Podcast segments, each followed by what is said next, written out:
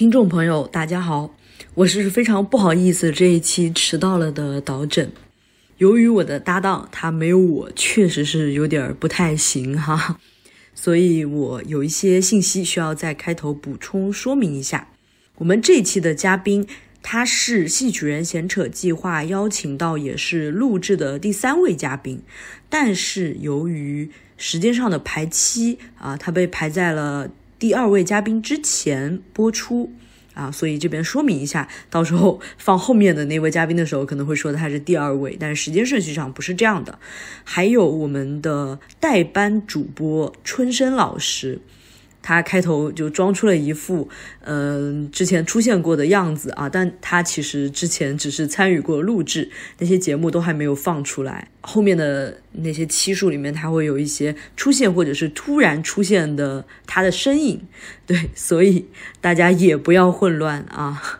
OK，只是为了说明一下这个时间排期上的问题，那大家就继续听这一期植老师。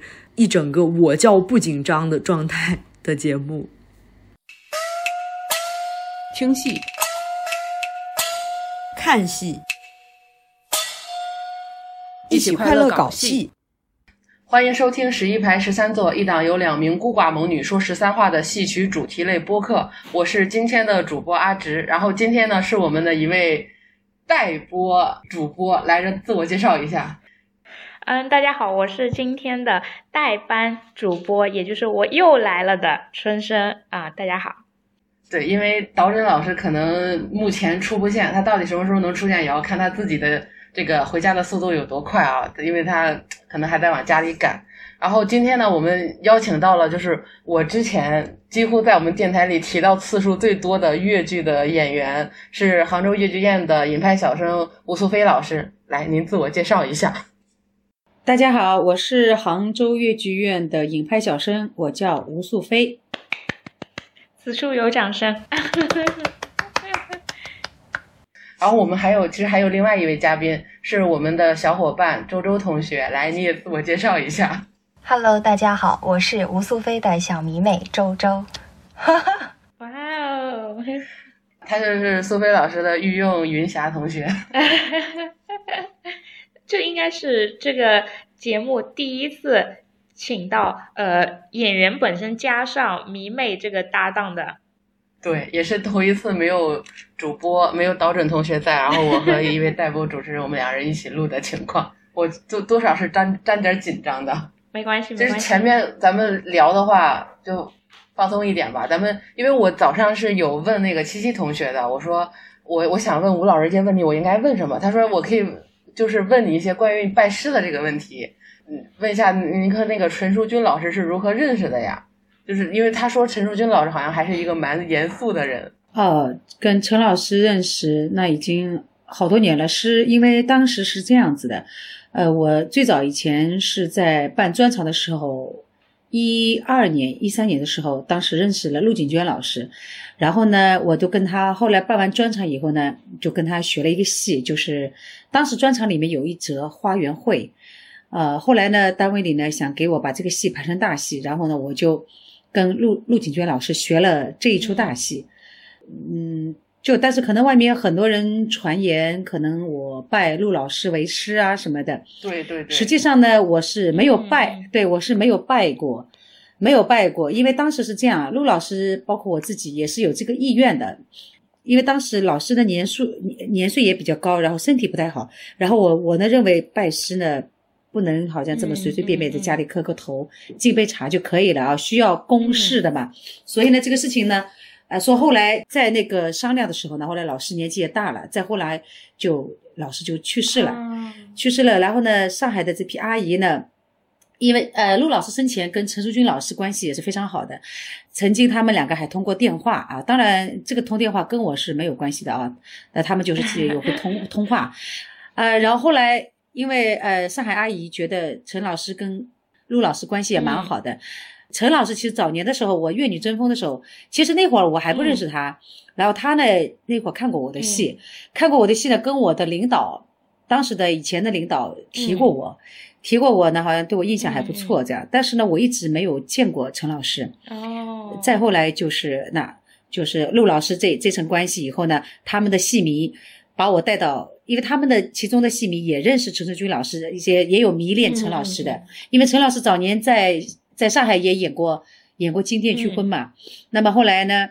他们想啊，呃，两两位老先生本来也是朋友，呃，陆老师去世了，那么他们当时就领着我去陈老师家里，就是拜见他，啊，是这样。后来嘛，就到了陈老师家里以后呢，老师非常好，他他说你以后有什么戏，有什么要需要我帮你排的，他说你就过来好了。嗯就因为他这句话，后来我就经常去，经常去这样，然后才结下了这个师生哎真的是缘分啊，。就这样子。对，其实前面苏菲老师解答了一个疑问，因为包括我们的电台啊，也也经常会有人问说，哎，吴苏菲老师是陆锦娟老师的学生吗？也会有人经常会这样问，我也在解释说，其实并没有拜，嗯只是老师教过、教过他一折啊。这次就是一个正式、嗯正式的官方的声明，确实没有拜，很遗憾。呃，对，但是他我在他呃身上学到了一个整一个大戏嘛。那虽然是没有拜，但他但他也是也是我的老师，我嗯是的那一认为是终身为母，一样也是老师，对对只是没有磕过头的，但是也是老师。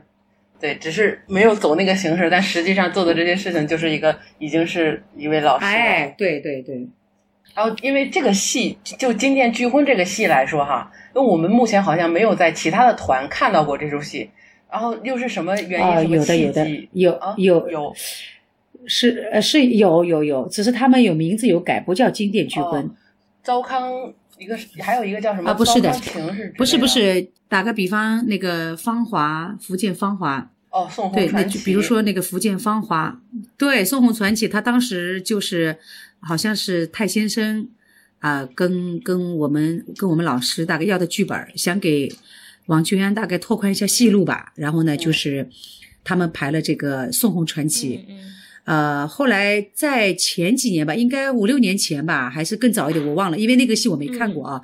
就是浙江越剧院，他们男女合演，他们这个团也排过，他们叫长乐宫哦啊、他的他的原型其实也是在在这个戏的基础上改编的，对，它的名字叫长乐宫这样子。哦，原来长乐宫竟然所以说还是排过的嗯这个呀，那确实是对这是盲区了。长乐宫可能修改的会比较比较大，我没有看过，但是我听说的。所以这可能就是为什么别别人可能叫什么糟糠情，什么宋红传奇，他改了一个完全和这个没有关系的名字，叫长乐宫。可能就是因为自己这个版本改的比较大，想要让大家知道它和原版的其实就已经有了很大的区别。哎，对的。实际上我，我们这个戏当时的时候也也有过，曾经啊，不是我自己啊，那就是我们导演也有过想法，但是因为我是因为是传承嘛，是以传承为主的，所以呢，我们就不变，名字不变。实际上，因为我们的剧本也是有动过的，呃，也是动过。你说动的大也不大，小也不小，是也不少的。但是因为我这个本身是传承，嗯这是一个我们的主要一个主题，所以呢，就是说保留了这个《金殿巨婚》这个剧名，就没有去修其实改它。这个剧名还是蛮好的，就是他把一个很重要的冲突的情节就直接定义为它的剧名了啊、对啊对点题了嘛很重要，直接就点题了是就是说，呃，因为前面也是说其他的团也有在演，但是感觉好像改的也比较大，也没有一个比较多的演出，所以吴老师这边是什么契机又想要把这个金殿拒婚给复排下来的？其实，呃，这个戏应该在好多年前吧，呃，有不同的人，至少有我印象当中最少应该有三个人以上有建议我排这个戏。呃，最早最早的时候是我学校一个老师，他也是国家一级导演，他当时就是看他是不是看了那个，是不是黄龙洞也拍过啊？反正他当时就说说自己发现了有一个戏，有一出戏他特别适合我。呃，然后我就问他，我说是哪出戏？然后他说是富阳越剧团的啊，陈淑君老师的代表作。我说《金殿拒婚》，他说对。啊，我说这个戏会适合我吗？我第一反应就觉得是官绅戏啊，然后我是从来没有演过官绅的嘛。其他戏里面演的那种官绅，也只是说，也只是一些过场戏，都不是作为主戏的，对对？吧？像盘对对对溪呀、珍珠塔呀，嗯都只有一场戏。对，那么正儿八经的官绅戏我是没有接触，所以我第一感觉我我就是觉得自己哎不可能的，不适合的。然后呢，后来还有还有两三个人嘛，也这么跟我提议过。呃，再后来我加上我跟陈淑君老师已经认识了以后呢，那就来说的人就更多了，就说哎，你为什么不排一下陈淑君老师的经典剧婚呢？然后我的回答，我的想法都是一样，我觉得不适合我。其实陈淑君老师自己自己在我中间那么多年也是跟他呃学了好多戏，包括珍珠塔呀、盘吉索契，他都有给我指导过，包括一些折子戏啊什么的，他其实也有也有提醒我过。但是我的感觉，我我就跟回答老师的问题也是这样，我说老师我不适合，我说其实很多人跟我提过了，但是我说我都没接这个茬儿，我说我我我觉得自己不适合。那么后来老师他说你为什么觉得自己不适合？我说因为我说我的本身长的那个感觉不是那种，那是演书生的那种类型，不像是那种官绅的那种那种那种外形嘛。外观身的话，外形感觉应该要理解当中应该要大一点，对吧？看上去要呃整个就像我的话，应该长得还是哎不是那种啊，就你们懂的。那么我我当然我然后我们老师他说，你看那个京剧界的那个王佩瑜。他那个个子也小，对吧？但他演诸葛亮的时候，旁边站的都是男生，他一个诸葛亮，他就能镇住全场。他说：“你怕什么呢？”他说：“这些都不是问题。”他说：“关键还是靠演。”哎，后来被他这么一说，我觉得好像啊，那我是不是也可以试一下？的确是的，的确是。后来我就是因为不是生了宝宝嘛，生了宝宝以后回来的，一八年回到剧团以后呢，那一年的夏天，夏天的时候呢，我们领导找我谈话。找我谈话呢，他当时就跟我说：“你宝宝要生完了，就说想团里想给你排个戏。”他说：“啊，那么你自己有没有什么想法？”这样，那么我考虑了几天，考虑几天呢？当时呢，我是想一个《唐伯虎》，原来是我的原创剧目，是一零年排的嘛。当时是因为《越女争锋》得了金奖以后回来，团里给我做的第一个我的原创大戏。那么但是那会儿呢，呃，时间比较早，然后呢，也会留一些遗憾吧。就是那么，我想趁这个机会，我觉得挺好，可以把它哎再规整一下。然后编剧呢也愿意修改，可我觉得挺好。呃，还有一个呢，就是我一直很喜欢的，就《金龙与蜉蝣》这个大戏。对对对。这个我想必你们大家都也知道的啊，就是我没有很适合你。对我，因为我排过他其中的 比赛的时候一个任父嘛。呃，然后呢，可能很多人都觉得会比较适合这样。对。那么我就还有一个就是《金殿拒婚》，就三则戏。我就要去做抉择，然后我选来选去，到最终我选了经典聚婚。原因是这样，因为唐伯虎，我觉得自己虽然说他可以重新再排，我有这个机会，但是吧，总归我是已经演过了，对吧？再排还是一个唐伯虎，那对我的剧目累积累积来讲啊，那我等于说少了一个戏，对吧？啊，然后呢，浮游金龙鱼浮游呢，我当时为什么我先想放一放？因为他这出戏呢，我因为当时的领导呢。他是希望我排一个戏能够雅俗共赏的，就说既能走市场，又可以，呃，文学性。哎，哎，对对，就是说，哎，那么我觉得就是金龙与蜉蝣的话，可能就是普通老百姓，因为他比较表演各方面的那种感觉比较异类嘛。对。再加上越剧还没有移植过，呃，这是淮剧的代表作，代表作。那么我我我就我就担心，万一就是说观众嗯不买账，对吧？呃，那么这个戏呢，就是我也有担忧的。那么《金殿聚婚》，我觉得可能是最适合的。虽然这个角色像当当时这么几个角色里面，他是最不适合我的，我也是最没把握的。但是我想，陈淑君老师身体很好，然后呢，他也有这种教学的教我的欲望。那么我自己也很想在陈老师身体健康的时候，向他多学习他的表演艺术。那么我后来虽然我知道这个。这条路可能走官生这条路非常坎坷，但是我想试一下。然后我就跟领导说，我定了，我就我就排《金殿聚婚》。然后就是一八年的六月份到陈淑君老师家里去把这个剧本拿来啊。其实像《金龙与蜉蝣》这出戏的话，就是任父内折，真的是蛮精彩的。但整个戏来说，它其实是有一定的实验性的。真的直接拿来的话，观众真的是需要一个一个时间的去接受这个东西。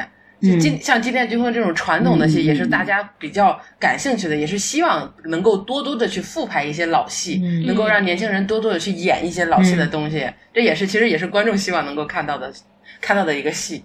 是的，刚才你也说到的，你说很多剧团都没有怎么在复排这个戏，怎么样子的？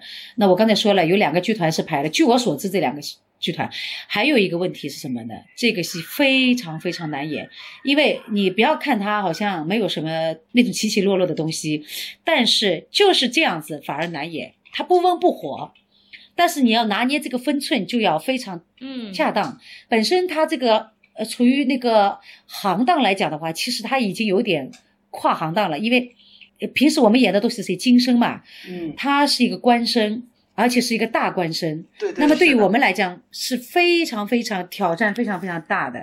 本身越剧里面的官生它就是个冷门，你看看越剧很少会排官生戏，就正儿八经的就大官生的戏很少，就是因为这是冷门，能驾驭的能驾驭的真的不多。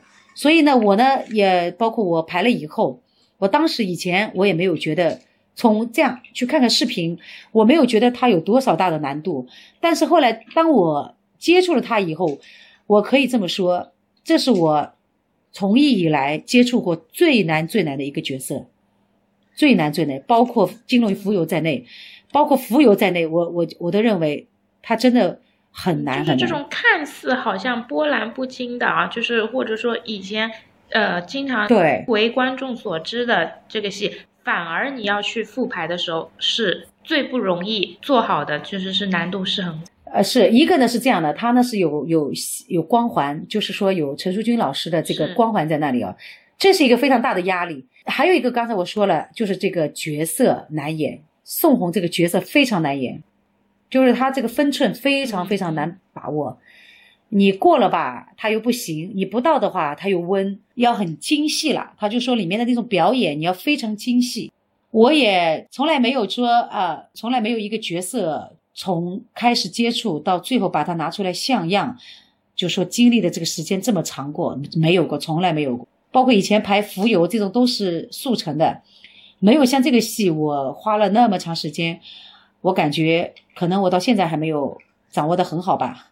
刚刚吴老师就是提到，因为这出戏，呃，像老师舒君老师、陈淑君老师、珠玉在前嘛，然后他会有压力，而且这出戏，呃，他要把握好那个度是很难的。但是我看了呃老师的内部彩排之后，我觉得吴老师演绎的真的相当的好。我觉得到时候最终十月十四号在杭州医院呈现的时候，一定不会令我们的观众朋友们失望的，因为有非常多的惊喜会等待着大家。哎呀，你是带有有色带滤我镜的，没有滤带滤镜镜的。我没有滤镜，我非常的客观。就是排练，其实排练当中确实是能够感受到很多东西。你看了多少排练？说出来让我们羡慕羡慕。啊，嗯，看了，呃，几乎每一场的排练都看过吧。吴老师真的跟陈老师在排练排练的过程当中，嗯，非常细节，每一帧都要抠，然后每一秒的表演它都是有内容的。然后在陈老师的口中呢，苏菲老师被他称为是戏痴，但是在我看来，他们俩其实都是戏痴。当大戏痴遇上一个小戏痴之后，我觉得碰撞出了非常多的火花。他们俩，我觉得随时随地都是可以进行交流的。排练厅什么的这些地方都是非常常规的一些地方，你想象不到的可能是家里、大马路上，甚至是在餐厅，他们都可以交流。大戏痴遇到小戏痴，其实我觉得两个人应该也很过瘾，一个教的很过瘾，一个学的很过瘾。我们老师有一句话这么说的，我他我他以前没说的，最近也拜了师以后，他跟我说的。他说：“你还好遇到我这样的老师，如果你换个老师的话，这样的学生估计招架不住了。”他说：“ 每一个动作、每一个表情都要抠的。”他说：“对，他说还好他自己，他说是个戏痴。”这反而是老师在害怕这个学生扣这个了，说明你这个受不了。对对对对，受也不是说害怕吧，就是说陈老师他说他招架不住了。对，也不是说陈老师害怕这个学生，是陈老师觉得苏菲老师真的非常非常的好学。同样的，陈老师也非常愿意把他毕生这么多年的舞台经验所积累下来的经验，都愿意无条件、毫无保留的传授给他自己的学生。是的，确实是这样确实是这样。我每次看到老师和学生的这种关系的时候，我的内心都会有一种特莫名的这种感动，就觉得真的是传承啊、就 有一种很你你不知道，我们老师，我我们老师前两天就是我，他不是一直陪着我吗？呃，从十五号开始一直陪到了二十五号。然后其实后面两天的话，我呢是团里安排我休息的，就是白天休息，晚上因为要要排练嘛，然后白天呢都是安排休息。但是我们老师呢住在酒店里以后，我就问他我要不要弄，要不要排，给我排。他说你就是身体吃得消吧，大概就这个意思啊。那么他说可以的话，他说我我那就说下午的时候过来给我排。其实老师也是很辛苦的，哪有他也很记挂，他也在想，那我只要愿意学，他哪怕很累，他都都会教。而且天气那么热，每天从那个酒店里走过来，走到排练厅来给我排戏，然后排到我满意为主，没为止，他都会问我 可以了没有？你还有哪里不舒服？哪些细节你觉得哪些细节你觉得不舒服？都是这样子的。而且你知道，我那一我一个出场，一个宋红一个出场，我到那天最后那天领导审查那天，我还在改，我真的改了。我说了，这个出场我是改了，真的是，我大概练了几百遍都有。都在改，那天还在改，就那一句“忽听公主把宋红轩”，对不对？哎，对对对对对，一直到那天你你看到的时候，彩排那天还在改。他说他不断的要否定自己，所以他在我身上看了，觉得哎不适合，或者说哎，因为有时候音乐在调整嘛，音乐在调整，然后有些唱腔在调整，然后就那你这些调整了以后，你这个整个表演都得解都得调整。还有一个，你练功房里面的这个。嗯，出场，比如说他音乐可能这么一句就够了，但是到了舞台以后，他有副台的嘛，然后呃又不能站得很台边，万一要漏掉、漏光、漏出去，那么所以说他可能需要的这个音乐的整个时值，实际上要比要比在练功房要长很多，所以到了舞台上，它又是个问题，所以这些都要调整。再加上在舞台上一些道具的这个加上之后，更多的一些走位乱七八糟的，就更复杂了。对啊，所以老师就一直盯着，一直在下面。跟着那里，所以那会儿觉得自己太幸福了。只要一个他一个在，一个老师在就可以了，我心就很定。所以每次看到这种师徒师生之间的这种关系，就是真的是会很感动的。一个是呃付出全部的去去教，一个是十分努力的去学。我最那个受不了的一个画面就是学生在台上，老师在台口的这种画面，我真的是受不了，就觉得哇，这就是传承。是是这样子的，我们老师也是这样子的。呃，我在化妆，我在全部弄好了以后，他上来看我一眼，我知道他心里在想什么，也有也有顾虑，但是我跟他说一句：“老师放心吧，不会给你丢脸。”他就下去，好，他就下去了。因为他在我旁边转来转去，我就知道他想什么，你知道吧？我就知道他担心啊，他也紧张啊。每次遇到这样的情况，其实老师们的心声都是比自己上台演出还要紧张。绝对啊，是啊。非常不好意思，大家，我作为一名我们节目的常驻主播，今天非常不好意思的，在我们录吴素飞老师这一期的时候，光荣的迟到了，我真的是，呃，迟到了区区半个小时。哎呦，其实我们的听众朋友也都知道，吴素飞老师是我们主播阿直在之前的节目里面无数次的提到、夸过、推荐过 啊。我经常，你看他不好意思了，是比较多的，他不好意思了，提到银泰就会提到。他为什么不好意思啊？我觉得他应该不像是会不好意思的那种人，他其实很紧张。我叫不紧张。我从下午四点，他只是在你面前伪装出一副他好像不紧张的样子。那反正看不见脸呀就无所谓啊。对，我都没见过阿直啊。下次下次。对阿直的声音也不熟悉，刚才我还都不知道哪个声音是，对我都不知道哪个声音是他。下次去杭州了，不熟悉，因为平时没有。有机会去杭州了就见到。好，呃，既然来迟的话，那我就也不能算开门见山吧。之前也 给给阿直把老脸拉下来，那我就现在先说一下我自己看《金殿巨婚》的时候的一些感受吧，因为我。在知道《金殿巨婚》这个戏之前，其实我是先知道的《宋红传奇》，但是可能之前我也知道那个长乐宫，因为他有来我们福建演出过，但是不是来的我们学校。我们学校当时是只配演了一个折子戏，不在我们学校演大戏。对，但是我是真的不知道长乐宫这个戏，也就是宋红巨婚、金殿巨婚这个故事。但是我。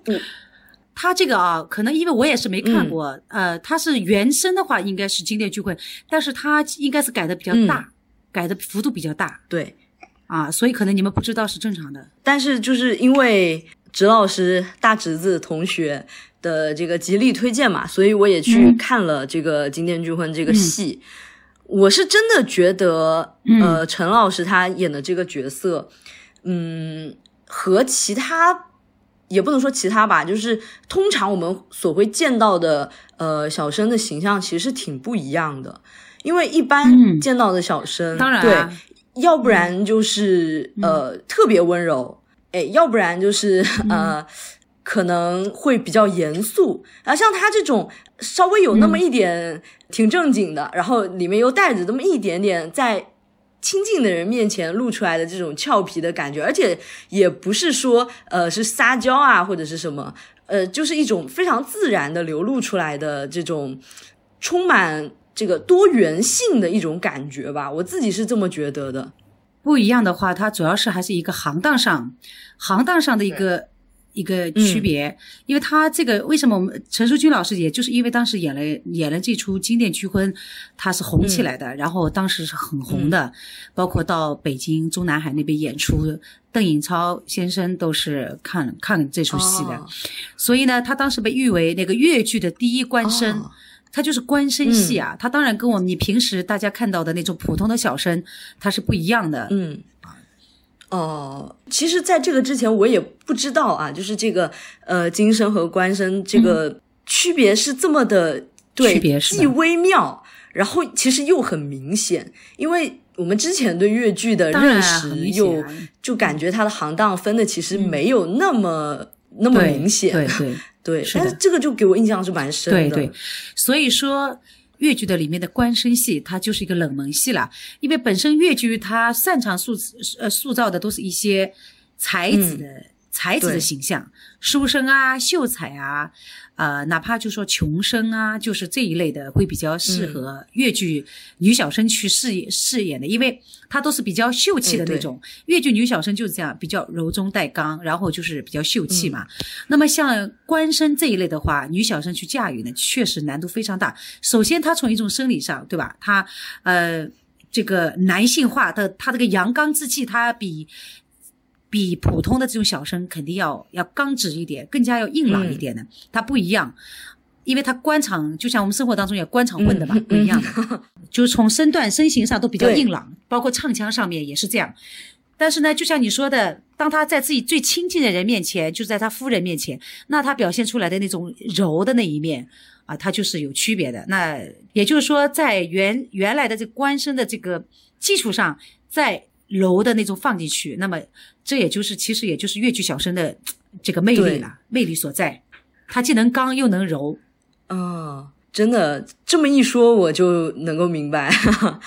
而且我觉得在老师的演唱里面，其实也可以体现出来他的这个性格。而且我特别有，就是有一种感觉，就是他的演唱不像演唱，而是像。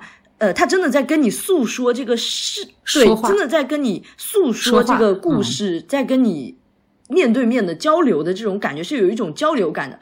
其实，呃，有一些演员，他们可能，嗯，在演唱的时候，就是把它当成是一种，呃，唱歌啊，或者是唱什么别的东西，他就是一个有一点点不是直面观众。对你这个说的说的非常好，为什么为什么会给你这种感觉？就是说，就像你说的，有些演员他可能哎，光听唱，你不要去想到他这个情绪，想到他这个人物，你就光听他的声音或者他的声腔，哎，挺美的。但是不一定他在唱这个人物，他可能只是唱了这个声腔。但我们老师的话，他的表演，他的整个感觉，包括他的唱腔，他是非常走心的。对，其实作为演员来讲，最可贵的就是这个“走心”这两个字。是你只要走心了，你的表演、你的行为、你的、你的整个台词、你的唱腔、声腔，它都是有依据的，所以给观众的感觉就会非常直观，而不是说你可能觉得哎，听他的唱很好听，但是他没有内容，不走心，这个是很很重要的，也就是所谓的表演内涵嘛。我就是感觉他把嗯这个人物此时此刻的情绪，还有他。这个人物本人的性格其实都是有带到里面的，就是可能就是大家说的，呃，有这个味儿。真正去看了这种就是老呃老师比较精妙的这种演绎，才会明白这种所谓的味儿到底是一个什么样的状态。就是走心的表演，这个是最最最最主要的。呃，因为原来我们老师最早他以前没有拜在尹尹桂芳老师。门下的时候呢，他原来自己都唱 B 派的，他不是一开始他不是唱影派，嗯他可能更多的唱的是 B 派。呃，像他们这一辈演员的话，经常是这样的，自己可能哼唱出来，有人给他记谱的，或者说他会参与这个唱腔设计的，就不像现在我们现在这辈演员演员啊，都是靠唱腔设计，专门有这么。呃，有那么一个老师写出来，我们看谱子学这样子的。那他们那时候呢，我们基本上像我们的话，嗯基本上不参与设计的嘛。那他们那时候参与设计的，那往往在参与设计的话，他避免不了就会加上自己一些呃，可能就像老师自己说的一样，有些声腔上他可能不是嗯纯正的影派，也有可能啊。啊、那再加上呢，我们这次呢，呃，剧本做了调整嘛，做了调整以后呢，呃，就是说，所以唱腔呢，也整个为了协调性，因为你比如说一个地方调整了，其他地方如果没有调整，那可能前后有点会可能有会有突兀的。当然，如果老师特别好的一些啊、比如说那么几句啊，或者那么一个小段儿啊，可能我们就没有调整。但是呢，有的里面也会进行微调，就某一个腔可能也会进行微调，是这样子的。所以唱腔我们这次是跟老师，呃，就是很多是基本上是不一样的，哦是这样。因为这个戏还没有演嘛，可不可以稍微小小的透露一点点这种、嗯呃细节啊，或者是演唱上面的一些变动，然后还有你关于这个角色的理解？这个是嗯。肯定，呃，这个我觉得没有关系啊，可以说，呃，就是说打个比方啊，你说我们原来老师那一出，他是第六稿，最他是排了，我们老师是改了六，一共改了六稿，那么我这个算是第七稿，那么我们呢，呃，这一稿呢最大的变动是什么呢？就是本来老师那稿呢就只有法场，他经殿下来以后呢，就到法场上来了，但我们呢有一场牢房，加了一场牢房，为什么要加呢？当时呢，呃，我们也是商量，呃我们老师啊，包括我自己啊，还有编剧啊、导演啊，就大家一起商量。呃，如果说直接跟老师以前一样，特别是我自己啊，那时候我第一次看老师的戏的时候，就是知道自己要排了，我要去看他的戏的时候，我就觉得他那个法场那一场，就整整一场戏都是背着手，就是后面不是有一个那个签嘛，就是因为要要被斩的那个东西，嗯你们知道的呀，就绑在后面的，对吧？然后呢，整一整一场戏他都是背手的，就双手就是没法表演。对对吧头发在动，就是说这样的话呢，其实他就会很局限。对，只有头发在动，嗯他整个，而且他戏这场戏又很长，然后包括后面他呃呃夫人跟夫人跟公主相认的时候，他其实，在台上作为导演，当时处理表演处理的话，宋红是很尴尬的，坐在后面那么长时间，是非常非常尴尬的一场戏。那么包括呃宋红跟夫人见面的时候呢，公主在的台上也是很尴尬的。那么避免这些尴尬。这些不舒服，然后我们进行了一些场次的调整，然后当时我们就想出来，哎，那么就增加一场牢房。那么牢房的话，因为宋红的官儿比较大嘛，再加上他也肯定没有受过刑嘛，他只是顶那个皇帝生气，而不是说他是犯了什么法把他给打下这个死牢的嘛，所以他没有动过刑，所以他身上可以干干净净，然后可以用水袖。那么这样的话，他跟公主之间这场戏都可以在在牢房里解决了。嗯那么表演手段就会丰富，对吧？可以用用水袖，用很多东西啊。然后呢，法场上呢，再把链条带上。那么法场上又表演的这个手段，它跟在牢房里又不一样。是这个呢，是一个比较大的一个调整，这样子。嗯。然后还有一个还有一个调整比较大的是什么呢？也就是一个服装。哦对，服装我们调整非常大，我相信阿紫应该看到过的，我去找 我对。啊，对吧？哦我没有看到定妆我分享到定妆群里给他确实很。我们这个是根据哦。朝、朝代来的这个服装，就是汉服嘛。呃，嗯。然后呢，老师他们那时候是传统戏，因为他们那个年代，因为嗯经济啊、各方面也是条件有限，哎，嗯。他们就穿的就是传统的蟒蟒对袍，这是比较传统的一种做法。那我们这次呢，因为毕竟是有机会可以，就是说把这个戏在有限的条件下，可以想把它升华一下的。那么我们想，比如说从朝代上啊、服装上啊、整个造型上面，我们都想靠近那个汉代那个、那个感觉。所以呢，我们当时就选择了汉服。还有一个，加上我这本身我自己的这个条件，就是这个外形条件，我呢也不太适合这个穿着那个香貂，呃，嗯带着香貂，穿着蟒袍的，因为我感觉自己整个盔甲不够大。嗯，所以呢，呃，这个也是一个当时为什么以前最早的时候，呃，没有去考虑，比如说一开始别人跟我提要排这个戏，我没考虑，也是这个也是个原因。那么后来他走嗯汉服了以后嘛，那就不一样了，那他就这个造型他就会相对来就嗯跟、就跟朝代它吻合了嘛。那么包括我们当时按照按照如果说你要完全就是按照朝代来的话，水袖都不应该有，它就是那个大袖嘛。但是呢，这一点呢是我们陈淑君老师坚持的，因为我们毕竟是一个是传承，还有一个我们算是也是归类于传统戏，传统戏新牌的传统戏。那么这个水袖在戏曲里面，它是非常非常就说受用的。对。那么我们可以用水袖的话，也可以用上很多很多的表演。那么所以说，陈淑君老师，包括我自己也是这样，我我觉得坚持，哎，这个水袖是不能扔的，就不能改，是这样，对这些我是对，不一样的。就是对嗯水袖我是有执念的，就是我每次看到一个新的戏，他把水袖去掉，我是非常的不舒服的，因为水袖它在戏剧里面能表达的含义有很嗯多层。演员其实我也发现，他们没有水袖的时候，他们也很局促，我不知道他们有的时候甚至会感觉 都快要把自己的、嗯对，感觉快要把把自己的那个下摆撩起来，要要那样弄了。我也觉得他们很难受，观众其实看的也很难受。就是这个水袖的必存在的必要性真的是很重要的，在戏曲里面来说。嗯，呃，陈淑君老师坚持说，服装设计上这个水袖是不能丢的，一定要用的。阿直，那你你们看了以后，这个我的定妆照，你们接不接接受这个服？我是觉得很不错。因为像陈淑君老师的那版啊《今天就问他有一个很记忆、很记忆的点，就是他只要一动，他脑袋上的那个珠子就会哒哒响。对，觉得这个很很很大家很很对大家对这个。点真的是印象非常之深。就是你在看那些视频的话，就是很多人都在讨论，哎，这个帽嗯子一想起来，然后说啊，再配配上淑君老师的这个整体的感觉，就真的很儒雅，嗯，就感觉那个，所以我对那个帽子嗯我还是很喜欢是的。对，但但是这个我们这次，因为它戴在我头上可能就不啊合适了，对，就因为我脸脸比较脸小嘛型来说，就很突兀。啊，脸型比较小，然后戴这个戴这个香雕的话，嗯虽然我没有试过，但是我可想而知，我可能戴起来效果未必就是能够让人满意，所以我就回避了，嗯我就回避了这个造型。嗯，但我们一开始，因为我们走的这个戏，包括我们的这个舞台设计，呃。也是比较接近这个汉宫的嘛，跟如果说呃是穿那个香雕蟒袍的话，可能就不太吻合。整个审美，整个整体的话，感觉上可能不太吻合。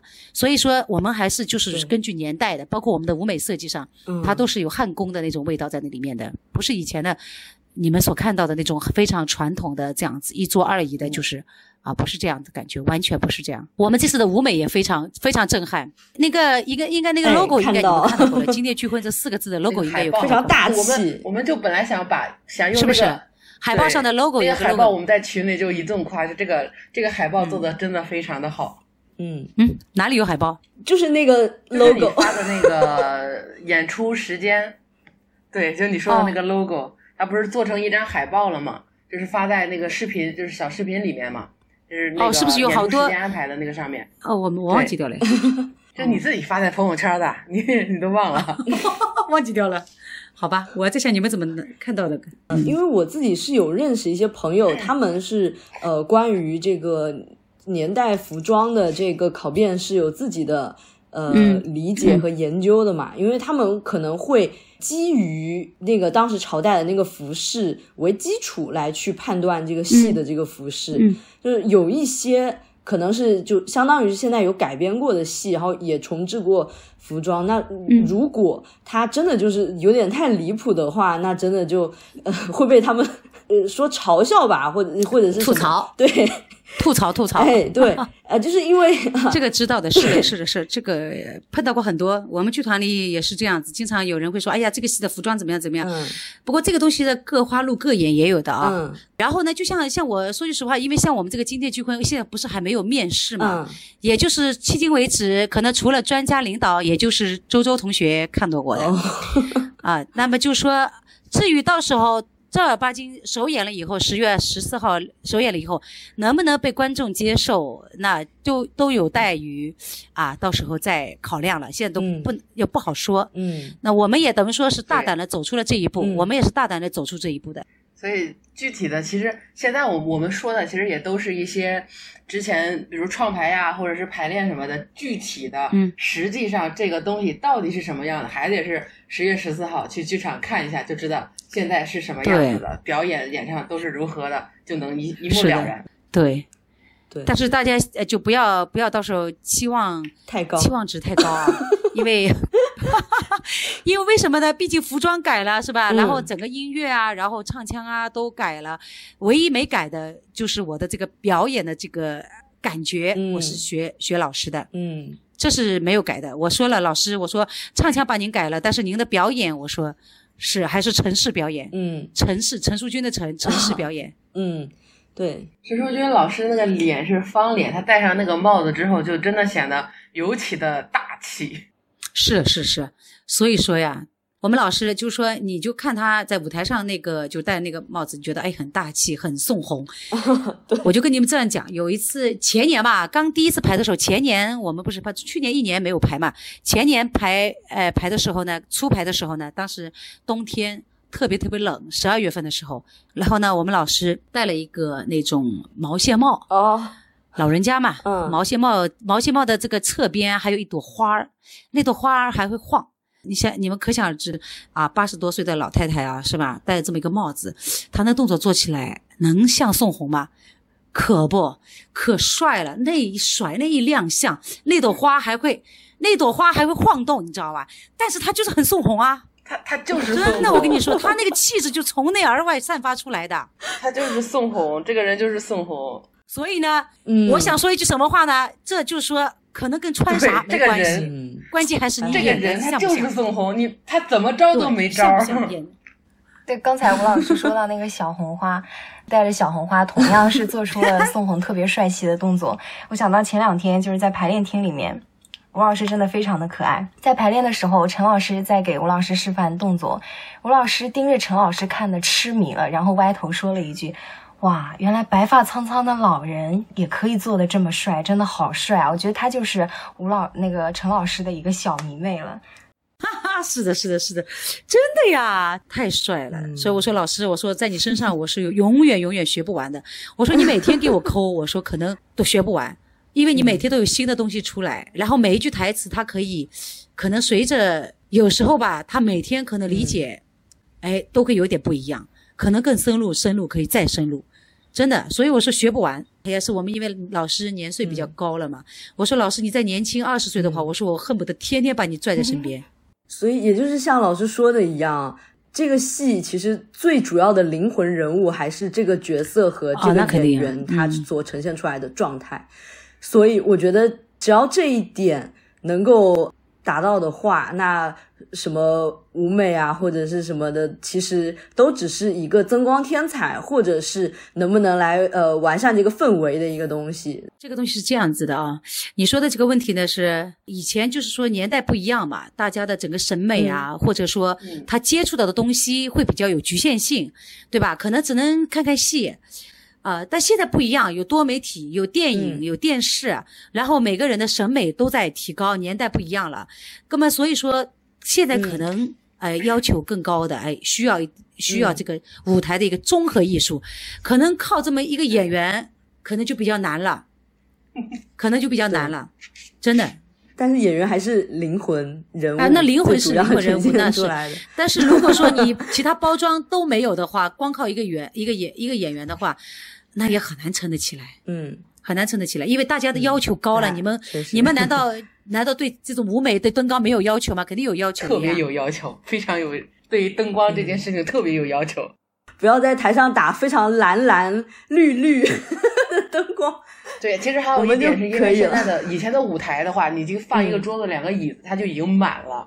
现在的舞台是很大的，如果不放一些舞美进行嗯装饰的话，是非常空。对啊，舞台现在都拉开来嗯了，前面都是有十四米这么宽的，十三米、十四米都这样子的。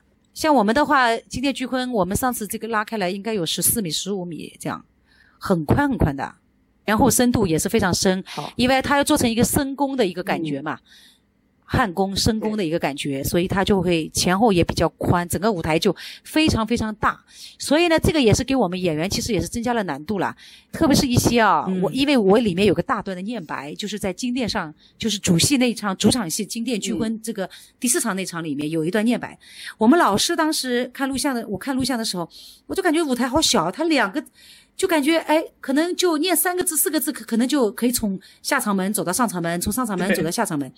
但是我们现在因为 舞台大嘛，然后我感觉我同样的念白，我就走不过去啊。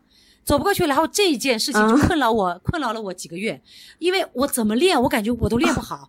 因为你要把这个语语气 这个字要分得多少多少的时值，你能够走到那一边，然后你又得多少长的时值，你又得返回下场门，然后这个其实就是很考验考验演员的这个节奏感了。那么所以说这个其实真的比唱还要难，唱的话它有音乐辅助你的，对吧？有这个旋律辅助你来演，是这个念白完全就靠你演员自己来把握的。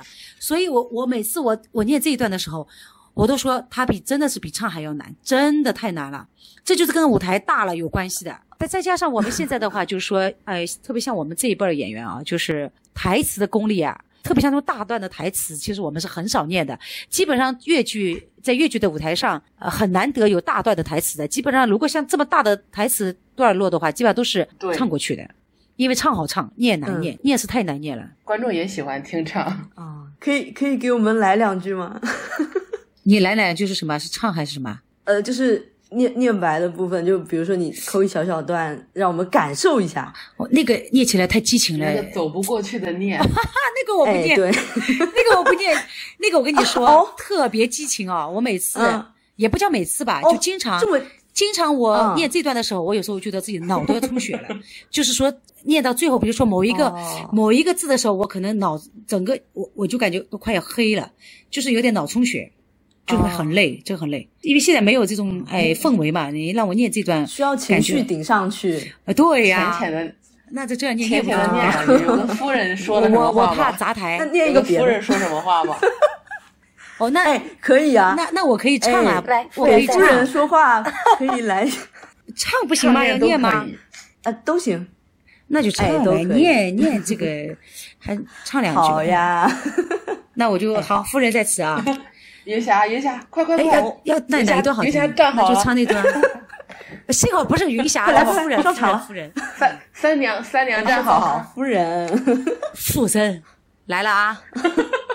嗯，父神，你是哪里话来？父神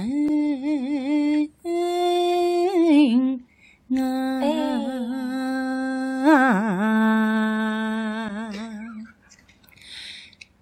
宋时一门何作来？夫人何须多此心？连你再爱风和平多少孤从世上情，我与夫人同守爱，共操天下父母心。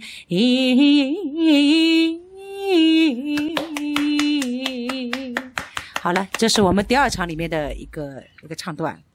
啊，好，好像我第一句还唱错了，在座的都赚到了。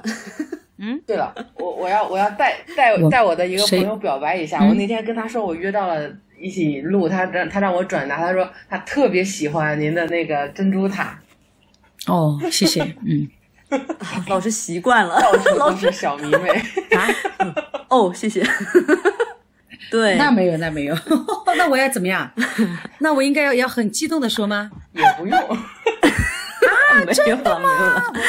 不能这样吧？过了，过了，戏过了，戏过了，戏过了，戏过了，戏过了，戏过了，收收收收。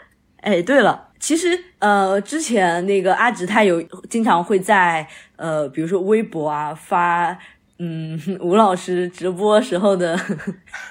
黑照哎没有啦，就是表可爱的表情包，嗯嗯嗯，所以受这个疫情影响吧，之前是有经历了非常长一段时间，就是只能在线上和大家见面，所以这个疫情的这段时间是 老师会不会很不习惯啊？啊、对啊，那首先就有很长一段时间就没有上台表演了嘛，主要是那时候直播，对我我播了大概有个那一年吧，一年半有的，就是陆陆续续啊，一年半有在播，甚至有一段时间还天天在那儿播。首先呢是这样，刚开始的时候呢，我是不懂的，我是对对于这个呃网络方面我是比较落后的，当时也是被这些朋友哎用一个双引号的骗子吧骗上去的。然后后来发现播着播着的话，我就觉得哎，可以锻炼锻炼唱。然后也是通过这个平台，也认识了好多，那像阿直啊，他们也是因为通过直播认识的嘛。嗯包括阮婷啊，是吧？嗯包括我后来很多的朋友都是通过这个直播认识，我觉得这个平台挺好的。然后后来就大概坚持了一年半，然后陆陆续续他今年就几乎没怎么播了，因因为一个呢，他这个这个平台要去维护呢，它需要一定的精力，还需要一定的这种就是很麻烦。反正我这个人吧，就是喜欢佛性，哎，我喜欢佛系，对，很麻烦。我喜欢佛系，然后我就不想播，就不播了呗。然后再加上这今年因为在忙这个金店聚婚的事儿嘛，后来我就基本上就不播了。嗯，我我真的就是从因为直播才真的是、呃认真的去接触到了苏菲老师。之前其实也只是听朋友说过，没有太大的概念。是通过老师第一次直播我就看到了，我都是我甚至都没有关注，因为我在抖音上几乎是不关注人的嘛。我就刷到了，一点进去看名字，哎，这个名字我知道，哎，就听，就会发现哇，原来 唱的这么好，所以我就后面的一直都在听。呃，而且吴老师刚开始的直播真的很朴素，对，没有任何的声卡，那我后来不朴素吗？你这话说的，什么叫刚开始？朴素了很久，朴素了很久。呃对对对对对，不是，而且我呃很任性，任性了很久，就那一根线。然后我今天想在餐厅，今天客厅，呃，某一天又是什么，就是随便哪里都可以播，反正一根天，一根 一根耳机，耳机线走一个天下。一个手机，一个放对呃伴奏的手机，就两个手机一条耳耳机线，就一直在播，效果还挺好，唱的还挺好听的，就是啊对，就这播了半个感觉就感觉很很很微妙，但是又很好听，真的确实有蛮多人是因为这个契机认识到的。我我跟周周也是这样认识的。嗯，但其实也是因为老师真诚嘛。对呀、就是因为真诚又认真，设备是设备的问题，唱的人对待对待唱戏这件事情是很认真的。哦，唱戏是认真的，但是我也从来上直播，我都基本上没化过妆啊。偶尔可能化妆也不是因为直播化妆的，有时候是，有时候是因为可能刚好干嘛过，我我化个妆，但是我为了直播我是没化过妆。永远永远，只要有人夸，哎，老老师很漂亮，老师就会说一句，哎呀，都是滤镜。对呀、滤镜可以随便调啊，啊美颜啊，谁别说了，生活中也很美。没有底子，怎么可能随便滤一下镜就好看了？呃，那是因为你们不嫌弃，刚好露了你们的眼。这这个就 有点太过谦逊了。不要不要商业互吹，哦，那真的呀，禁止商业互。吹。哦，对对对对对，他好像说的有点，对对对，戏过了，戏过了，戏过了，过了过了。呃，直播这个东西，它比较，它是一个沟通起来很直 EVN 接，然后呃，比较能够体现个人相对真实的一个性格。对对是对。是是，就是除除了直播以外，还有什么好玩的事情？就因为某就是某不愿意透露姓名的七七同学说，您很爱吃，但是又怕胖。哎，对呀、哦，我很会吃，还不光是爱吃，我还很会吃，这个会吃指的是很量能吃，哎，量大，质量 啊，不是质量，走是 是量量大，量大，量大，质量我谈不上。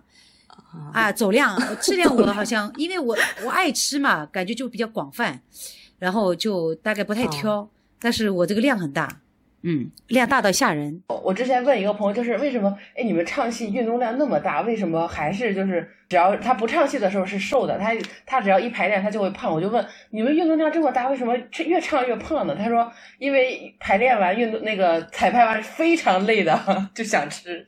这个我跟你说，我是最有话语权的啊，因为以前呢，我参 哦加一二年的时候参加那个新松计划比赛。因为零九年不是越女争锋，你们都知道，那会儿可能你们还小。然后越女争锋比赛呢，零九年，来聊三年以后呢，我们参加省里的一个新松计划，新松计划比赛当时也是浙江省的，嗯。所以我们会，呃，在那个战场上又会碰到以前的那些战友，啊，就是说可能参加过越女争锋，后来又又来参加新松计划，又碰到了。然后那会儿看他们看到我的时候，因为越女争锋的时候呢，他这个战线很长，我们那我们那一届是比了半年，就从初赛海选到最后的总决赛，我们有有半年，历经了半年了。所以呢，我确实是瘦了，我当时瘦了好多，我到最后的时候只剩下一百零几斤了。就我这么多年，我一百零几斤是没有过的，也就是在越女争锋那那几年。后来呢，一二年的时候不得了了，不得了，不得了，因为那时候是 排的是排的是那个呃周人哭泣，然后还有是那个浮游，都是很累的戏啊。但是吧，我胖的让人家 刮目相看，别人他说你怎么越练越对，你怎么越练 越胖啊？为什么你知道吗？我就怕自己没力气啊，我就拼命吃，拼命吃，然后这个运动量可能他有肌肉记忆嘛，就说你已经大概习惯了这样的运动量以后呢，可能这点运动量对你来讲它并不起到什么作用，啊，但是它就长肥肉，嗯，它就给你给你长肥肉，就长着长。我那会可胖可胖了，没那么胖过。那我现在也很胖啊，我现在排排宋红，我那么累，我也很胖啊，瘦不下去。没事，宋红可以稍胖点，咱毕竟大官生呢。那那也不能太胖，也不能变成中年油腻男。虽然宋红是中年了，但是不能变成油不不能变成油腻男。哦，那不行的。我你知道，我有一次演珍珠塔的时候，那会儿珍珠塔的大戏还没有复排嘞，我演那个折子戏《钱建姑》在一个剧场里演，然后我旁边就是有其他演员在侧幕可能等候场吧，后场看到。然后我那个方清的衣服，那会儿还不是现在穿的大戏里面那个，穿了一件衣服，这个系了个丝带，他就跟我说，我下来的时候，他就跟我说，苏菲姐，苏菲姐，你不能再胖了。我侧面看过去，你就是一中年中年油腻男了。他说你这方清已经是个中年油腻男了，不是少年翩翩啊。哇，这句话，这句话我跟你讲扎心了，你知道吧？扎心了，扎心了。后来那一年，我我后来就排了复排了，重新复排了珍珠塔了嘛，我就开始减，嗯就减减减减减。我发现我的重量就是我自己给自己定的一个一个固定的重量。如果我演方清，我必须是这个这个重量，我能见观众啊。然后我我每次只要演方清，要演张珍珠塔，我一般在有限的这个时间里面，我基本上会让自己到这个斤两。有一次我记得去年三月份的时候，我很胖，然后我就觉得我当时我不是还发了个朋友圈，我说以以这个剧照来作证，来警戒自己，警告自己不可以这么胖。然后现在问题来了，我发现演宋红的时候呢，我起码要比方清要重个四五斤，才能够像宋红。根本问题来了，万一有一天前面是演宋红，第二天演方清，我来不及减，一天我怎么来得及减啊？你说给我三天时间，先演珍珠塔，再给我三天演宋红，我可能还胖得起来。但是如果说前面演演演宋红，后面演珍珠塔，那我就瘦不下去了，胖胖很快，瘦瘦很慢。大家也可以听出来，苏菲老师对自己要求真的很严格。主要是方清这个角色还是个穷生，对呀、那你说那那肥肥的怎么行啊？问题是还给我加了一个中年，还给我加了一个中年，你知道吗？那我扎心了啊是，油腻，哇，这个太伤人了。太伤了。我说扎心了，我永远记牢他这句话。后来当我瘦下去的时候，我再给他看，我说现在怎么样？嗯，现在好了，少年翩翩了，可以。呃，就是正好问一下，因为我们前面提到的是吃嘛，那我就正好问一下，老师平时有没有喝茶的习惯呀？哦，那我很喜欢喝的，我每天都要泡茶喝。比如我现在每天去排练，在练功房里面，我都是一到先把茶泡好，我就要喝喝一天。我我很喜欢，如果没事在家里，我喜欢听听音乐，逗逗小孩儿，逗我们家米哥玩儿，然后再喝喝茶这样子。啊、因为我是武夷山人嘛，那所以也问一下老师，你喜欢哦喝的是？对、嗯你喜欢喝什么品种的茶呀？我乱喝的，但是呢，啊是可能最近我会爱上喝生普，对生普啊这种、呃或者红茶呀，哦嗯呃可能喝这个比较多吧，绿茶比较少一点喝的，嗯。哦，呃，在杭州，然后绿茶喝的比较少。那是因为我跟你讲，这是有讲究的啊。哦，绿茶呢适合早上喝，红茶呢适合下午喝。但是对我们来讲呢，基本上早上去喝茶的概率是很少的嗯，啊，所以说基本上就会绿茶就跳过了，啊，哦对，之前 就是适当喝绿茶的这个时间就跳过了。哎，啊，之前听过我们节目的朋友应该知道，我们节目之前和一个福建厦门的这个茶叶品牌有这个合作吧，算合作吧。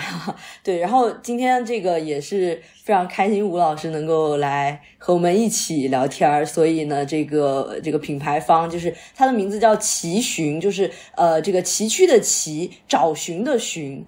嗯，对，然后就也是可以给这个哦老师到时候就是送一些礼物啊什么的。对 我们节目竟然有合作、哦客气啊，客气真真的是 那我觉得喝茶是好事儿啊，喝茶因为茶就是给人的身体会带来很多很多好的一些元素的。对我觉得可能是因为我们可能年纪轻的人，他就像我们原来以前也不太会去喝茶，那现在随着慢慢随着年龄的一个增长啊，然后就会慢慢的，就茶这个东西一旦你爱上了，你就离不开它，就这样子。呃所以说喝茶是很好的。老师说那个《粤女争锋》零九年嘛，那其实零九年的时候我才十岁，哎，你九九年哦，哇，好小啊！对，所以说呃，喝茶这个到不到年龄，其实和这个年龄关系也不大。就像有的人觉得呃，戏可能也是只有到了年龄才会喜欢看嘛，那其实茶。喝茶和看戏有点像的，那我九九年的 时候我都蛮喜欢的，那其实这个也说不准啦，就是啊真的你啊哦对你能够感受到它的魅力，准是的，是的，可能就说概率会比较，哎，对，概率会比较比较小一点。就是说，呃，像周周的话，他经常跟我在一块儿嘛，嗯，那么他现在可能有点喜欢喝茶了啊。那比如说像阮婷，那跟周周是一样大的，他就喝不懂。嗯可能你问他，哎，这个茶回甘了没有？你有没有回甘？他可能啊，回甘是什么？我觉得可以寄一份、对，那个，大家就是有有兴趣可以去关注一下。嗯哎，对，谢谢老师。对，到时候我们寄一份那个，就是老师可能会比较喜欢的，像红茶，然后再寄一份，呃，就是台式的乌龙茶吧，可能会呃、哦，没有喝的，嗯，对，没有喝过。呃，很习惯喝茶的朋友就会比较喜欢那种呃高香的，就可能会比较清淡一点。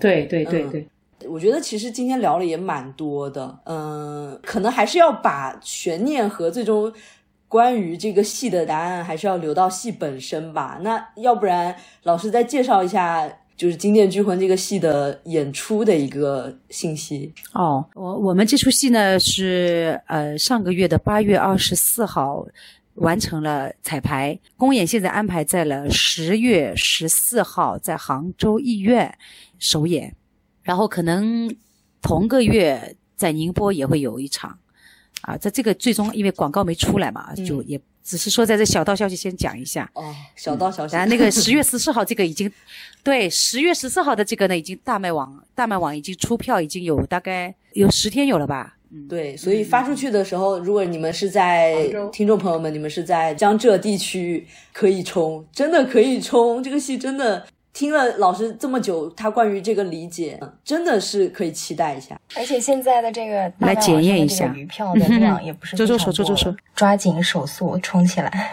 大家进剧场感受一下好的好的好的我提的我吴老师的这种感觉，现场看会更明显一点。那今天这一期节目就到差不多到这里结束。那最后我们还有一个环节啦，就是老师可以点一个戏的片段作为结尾，或者是你提供一段你的唱段，你你自己比较满意的给我们也可，以我。们放在片尾。好的，没问题。那给大家带来一段《盘妻锁妻》里的一个段，呃叫“娘子的为人真古怪嗯，”，希望大家喜欢。好的，好的，好的，好的，好，非常感谢两位老师。哎呀，开心。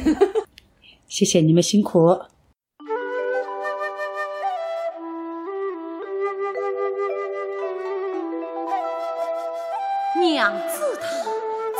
难度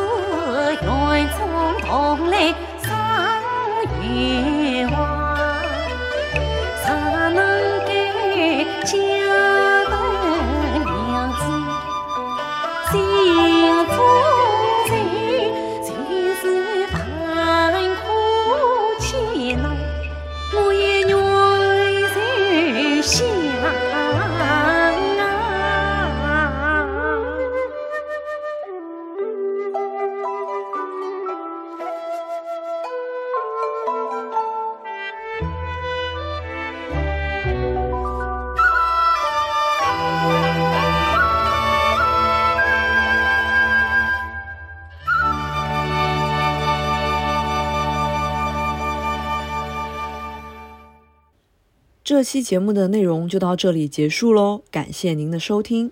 如果觉得我们节目还不错的话，订阅、关注、评论和分享给你的朋友，都是对我们莫大的支持。